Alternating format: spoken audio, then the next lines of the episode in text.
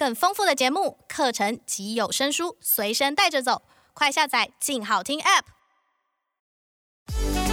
聊经济就像话家常，企业动向、市场脉动，都在财经轻松讲。各位听众，大家好，欢迎收听由静好听与静周刊共同制作播出的节目《财经轻松讲》，我是财经组执行副总编辑赖婉丽。大家好，我是财经组的记者乔慧。是的，这次呢，乔慧帮我们带来的很精彩的一个报道哦。现在在很多的地方看到，我相信不只是在乔慧这次写的一些商圈的店面哦，很多听众就是在住家的附近，应该也都会渐渐看到店面这个铁门是拉下来了，然后上面就写着“顶浪”或者是“出租”这个字眼。整个双北的店面呢，它已经掀起了一个所谓的退租潮。那到底这个状况是怎么样呢？我们先请乔慧来跟我们分析一下。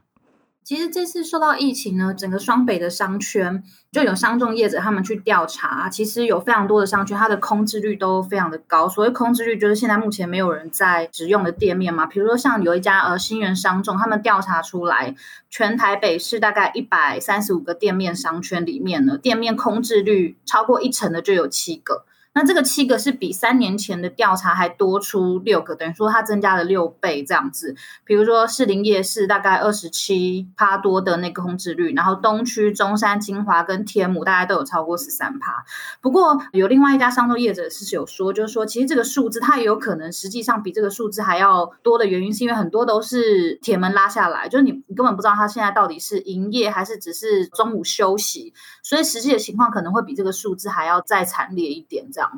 其实好像大家会比较关注，像那个西门商圈，根据中介上面的一个资料，目前西门商圈闲置的店面大概有几个？其实西门商圈光是整个主要的路段，就是大概就有二十四间是空着的，就主路段还不包括巷弄里面啦。嗯，所以这个这个状况确实是蛮凄惨。因为其实西门町它有个特色是，它就是做观光客，或者是说像我们假日特别去逛街的生意。那它就不会有，比如说民生消费，比如说餐厅可能中午要用餐，或者是你一些买菜啊、买日常用品这样子的消费支撑力，其实在这一波是没有的，所以他们的冲击会非常的大。嗯，那其实呢，除了大家关注的哦，就是说除了这个，我们来看店面的出租的这个问题，除了刚刚乔慧提到的一个控制店面的比例之外，那另外就是一个租金，租金在这一波里面有没有一个明显的一个下降或是调降的一个趋势呢？嗯，其实大概从前几年陆客不来之后，其实各个商圈的状况都不是太好啦。所以这三年其实各个商圈的租金的调降，平均大概都降三成，然后大概就是以西门町、东区、士林夜市最明显。然后就是有一家商中的总经，其实他们是在台北市做店面做很久，他就说其实他们有观察到租金最多大概就是降到五成，那甚至有一些租金行情其实已经回跌到十五年前这样子的水准了。所以说，过去大家羡慕的这个包租公或是包租婆，其实现在也没那么好过了，对不对？因为我刚刚提到三层跟五层的这个调降的一个数字的一个比例，其实是非常高的诶。其实有一家有一个他是在西门町有非常多店面的一个老板，好了，他其实这一波他有其实有私下透露说。对他们这些房东来说，其实他们有些人并不是全部都拿现金买，他可能每个月有非常多的房贷要付。但过去就是拿租金来付房贷，嗯、可是现在这一波其实不止冲击租客嘛，其实房东也受影响，因为你租金收不到，你的房贷就是必须也得去缴了。所以其实说这一次其实重伤蛮深的这样子。嗯，但是这个对一些那个开店面的这些老板来讲，也就是说所谓的房客，其实也是有不得不的一个困境跟苦衷了哦，就是因为真的因为在这个疫情期间。间几乎大家都不外出了，然后也都不消费了。乔慧其实是有专访到东区的一个老板，一个连锁饮品的饮料的一个老板。那我看了这个，我觉得看的也还蛮心酸的，真的好辛苦哦。想看当时他那个生意好的时候，多么的意气风发，那个连锁店一家接着一家开。那现在的状况到底是怎么样呢？嗯，其实它是一家就是台北东区的泡沫红茶店始祖，就是以前我们常说的那个茶街，很多人会在那边喝茶聊天，嗯、做一整个下午的。他是那个独茶新乐园的老板，他叫陈阿姨，就是在台北啦，整个全盛时期大概有八家这样子的茶饮店。可后来这几年状况不是太好，就陆陆续续收掉嘛。他后来只剩两家店，他今年五月的时候收掉了，就是等于说倒数第二家店这样子。嗯、哼哼他有说，其实那一家店他做了二十六年。然后去年疫情爆发之后，整个生意的状况就是每况愈下嘛，因为那个就是你要坐在那边花很多时间喝茶聊天的地方。那现在应该比较不会有人会去做这样子的休闲活动了。所以他那时候在五月十二号的时候，本土疫情在那个时候爆发嘛，他就有去找他的房东谈降租。嗯、可是房东就是态度也是比较坚持的，就说不可能。嗯、那这个陈阿姨。他们前期那家店是几个兄弟姐妹一起合资一起做，然后阿姨是出来帮忙管理。他就说他们考虑了三天，就没想到到五月十五号的时候，就整个疫情就更加严重，那时候好像就升三级了，所以他们就决定说那就不要做了，就把那家店收起来，只留一家总店在另外、嗯、另外一家这样子。对，其实像这波的疫情，对一些独立开店的这些中小型老板的影响真的非常大哦，因为他们可能没有一个充裕或是足够的这个营运预备的一个资金。但是其实呢，这个疫情的冲击不是只有冲击这些中小型的业者哦，像一些大型的，或是甚至像连锁，或是有集团撑腰的这一些店面呢，其实也都面临的差不多相同的一个困境。因为像乔慧里面有提到，就是那个海霸王，其实在海霸王在西门町，好像他们的店面也是有状况，甚至也萌生了想要结束营业的一个想法嘛。啊、嗯，结束营业那个是西门町的新据点的那家 KTV，就很多年轻人都一定会去那边唱 K。他之前就是有传出说，他就是现在打算要收掉。不过这个我去问了他们房东，房东是说还没有正式退租啦，所以这个或许还有一些转圜的空间。嗯、那另外一家就是那个做餐旅起家的那个海霸王集团。那大家都知道，他们其实，在西门町有一间非常大的那个得力庄商旅，是对。然后其实。他们那家那栋的产权比较复杂，是说他们一楼跟地下一楼是有非常多不同的小的那个持有人去共同分租的。那海霸王就是跟他们整个租下来，楼下是做餐厅这样子。他那时候是直接发函给房东说，他们希望可以共体时间，就不要付房租啦。不过因为这个，因为事前没有沟通，所以其实反弹蛮大的。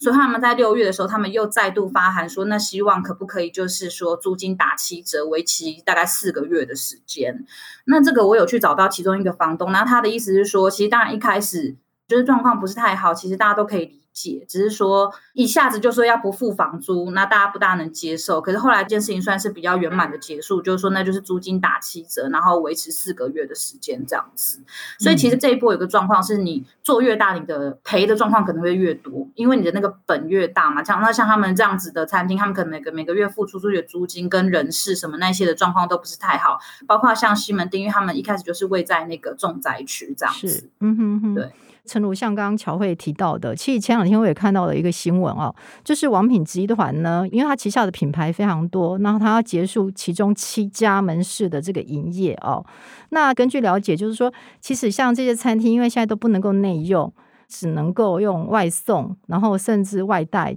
其实有些甚至连外送都很困难，因为外送可能还是有一定的一个距离哈，牵涉到说你对于这个食物的这个新鲜度的一个考量，所以其实很多就是你只能够外带，外送跟外带其实是很难去支撑一家店面基本的一个开销、一个营运的一个成本。那我不晓得说像这些商众怎么样来看，在未来这个店面这样的一个退租潮会在越来越大吗？会扩大吗？其实这个就是跟他们的客群有关啦，就是这一波其实受创最深，大概都是一些，比如说像士林夜市，它只能做晚上，或者是做假日，或者是像西门町，就这种客群单一的地方，它这次受创很深，那退租的比率也很高。那其实未来就是会有两个状况，第一个就是说，你现在已经退租的，你未来要再租出去，你可能要有租金得再打折的这样的心理准备啦。嗯哼，然后第二个就是说。现在已经空出去的店面，然后那一些做生意的人，他有没有信心再回去？这可能会是第二个考量。嗯、那第三个就是像这些商圈，大家都是去逛街，你可能去了之后发现都空荡荡，没什么店面，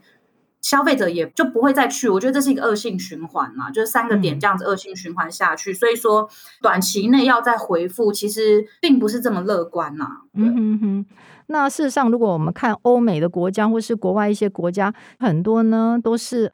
解封了，然后又在警戒这样子，所以其实就是又封了又解，解了又封。那所以其实对于整个餐饮零售业来讲，这就是说这个需求，就是有这个店面需求的这些业者来讲，真的很难很难去估算。那甚至大家看到的，包括像饭店。饭店业者其实在这波也影响的也非常的严重啊。那甚至前一段时间也传出了几个饭店出售要求售的一个状况。那像这些比较大型的哈，就是已经升级到就是说像这些我觉得，包括甚至像连百货公司也好，尤其像百货公司的美食街，影响也非常的大哦。听说某一些百货公司的这个柜位专柜，他们其实很多就都不租了。对不对？就是退柜了，已经不做了，然后就闲置。就是这个东西，就是像刚刚巧慧提到的，你就是一个恶性循环，因为你没有了柜位，大家就想要去逛的这个意愿又变低了。然后越没有人呢，好业者又更不愿意进去设柜。我觉得目前短期内真的状况不是太好。比如说像婉姐刚刚提到的百货的部分，其实像嗯，我有个朋友，他就是薪水已经付不出来了，然后他现在在走司法途径，他希望就是我违约我也要撤柜了。其实现在这些百货公司的柜位，像我们这次统计里面，其实有统计到那个百货的商圈，其实它的空置率也是非常的高。呃，我是有听到说，比如说像那种卖车的，就是那种比较可能高端消费的，它可能它就会有这种店面的需求。可是如果你是餐饮跟那种比如说按摩、美容、媒体的那一种，就需要近距离接触的，就会比较困难。但是汽车品牌，我有听到这最近一直在找店面，就是反而是那种国际级的大型的那种。哦，所以他们反而是逆势，逆势要去找这个这样子的一个店面。对对，所以其实还是看行业别有差异啦。那像在上仲这一方面来讲，他认为最好的方式呢，是房东跟房客在这段期间能够做怎么样的一个互相的折中或是协调，来度过这一波的疫情。比如像我之前接触的商仲业者，其实他们就是在这一波都是帮房客谈减租啦。然后其实他们就说有遇到的房东，大部分多数都是愿意减租，因为其实大家也都心知肚明，说你现在不减租，你未来你空一个月、两个月、三个月，那个不是你短期内可以去补回来的。比如说像呃东区有一家他是烧烤店的老板，房东愿意让他减租五成。可是这个老烧烤店老板也是蛮有趣的，就是他愿意减租五成，可是那个。老板算一算，计算机算一算之后，他还是决定先暂停营业，他自己跑去做外送，就是来贴补一些租金。所以我觉得大家真的是房东还是说减租这一块，我觉得大家还是共体时间啦，因为可能要想清楚，说你现在不减租，你是硬撑。比如说像那个陈阿姨的店，那你那个这么大一个店，你一个月他那个租金应该二三十万有，你空一个月就是少二三十万啊，那你不如就是在这一波打折，然后大家一起撑过去这样子。嗯，对，这是专家给房东们的一个建议啦。因为随着这个疫情，可能短时间之内没有办法的结束哦，所以未来在房客呢，也就是店家，他其实也面临了非常大的一些经营的困难跟危机。那我相信这个房东有智慧的话，应该也是要跟房客，就是跟店店家好好协商哈，双方各让一步，然后来撑过这次的一个疫情。